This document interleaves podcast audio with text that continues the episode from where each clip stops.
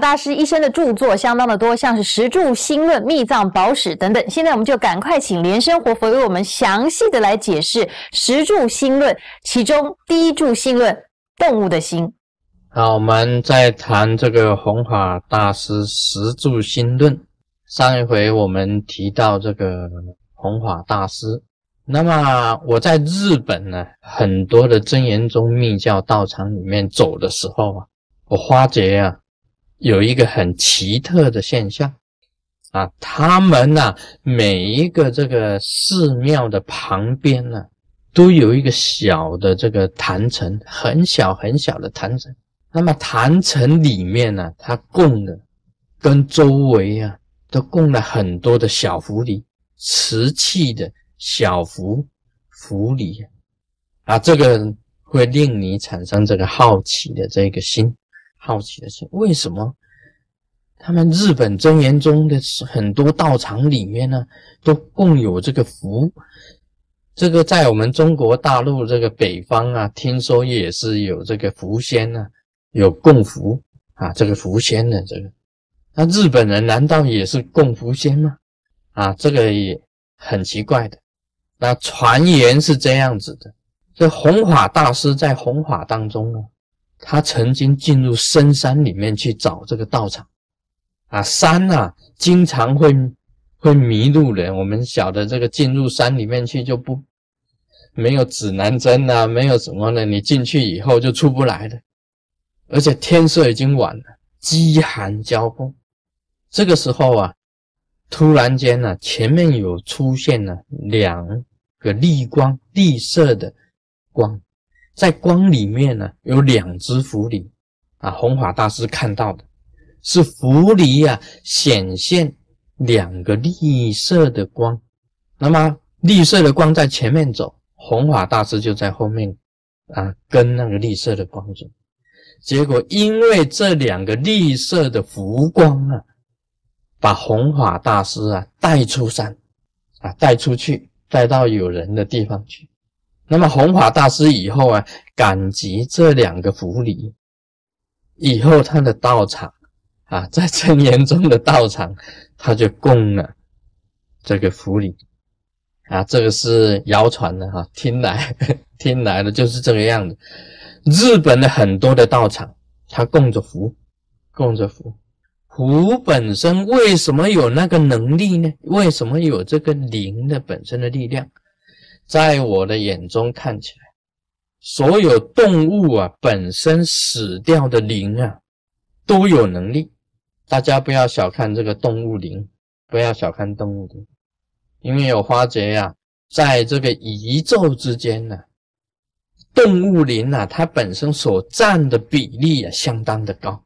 在卢师尊的眼中啊，看啊，不要以为只有活菩萨的灵，金刚护法空行的灵，不要只看到诸天的灵，不要只看到神的灵，其实还有很多的动物灵。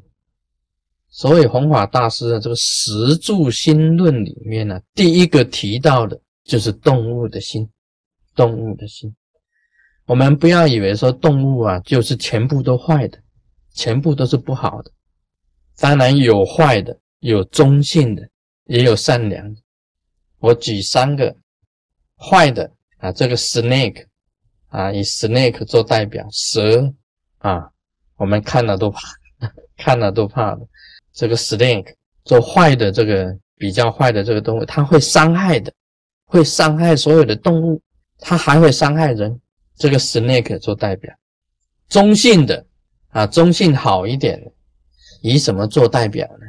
以格子啊，格子做代表，格子哈，这个格子可以做代表，这个格子它是中性的。那么好了的呢，好的动物呢，我们用这个猫啊、狗啊做代表。这个狗有时候它有有义气的，有义钱啊，救主这种事情。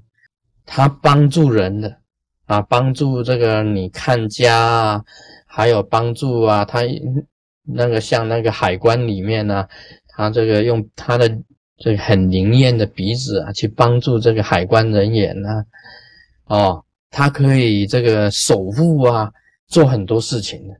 这个就是有益、有益的、有益的。所以动物灵当中啊，不一定全部都坏的。所以弘法大师啊，这个十住心论呢，第一个提到的就是动物的心，动物的心。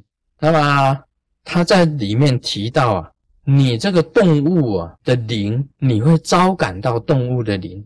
你只要啊给动物啊的这个食物的供养，你只要学会一种供养，你可就可以招请到动物的灵。因为动物只有两样东西啊，几乎两样东西是非常的啊，这个可以象征它们的，一个就是食食吃，一个呢就是色饮，可以很快的招感到动物的灵。所以你只要学会供养了，你什么都不用学，你仍然可以招请到动物的灵。那么在这世界上啊。我们讲说这个孔夫子讲这个食色性也，那是指人呢，那是指人。人本身呢，应该讲起来也是属于动物之一，属于动物之一。但是我们人本身的灵性是比较高一点，比较高一点。所以弘法大师这个十住心论呢，第一个动物的心并没有提到人，他只是提到动物，只是提到动物。你只要学会供养，你一定可以招请到动物的灵。那这动物的灵啊，假如到了你家里来，你家里面的坛城呢，全部都是动物，全部都是动物。那你假如不知道的话，你这样子再继续的修行下去，你这两样也会增长。第一个是食，第二个是色，它的它的一个。一个特殊的地方啊，动物灵的特殊地方是食跟色这两样，另外还有一个杀，一个杀，也就是他的心呐不会很好。你修动物灵的这一种心呐不会很好。你看那个动物啊，动物啊，经常是互相残杀的，互相残杀来残杀去的。那么动物本身它本身的偏好也就是食跟色而已。食色杀这样子的这个动物灵的世界是属于这三样的这个特征的。好，我今天讲到这里。Om Mani Padme Hum。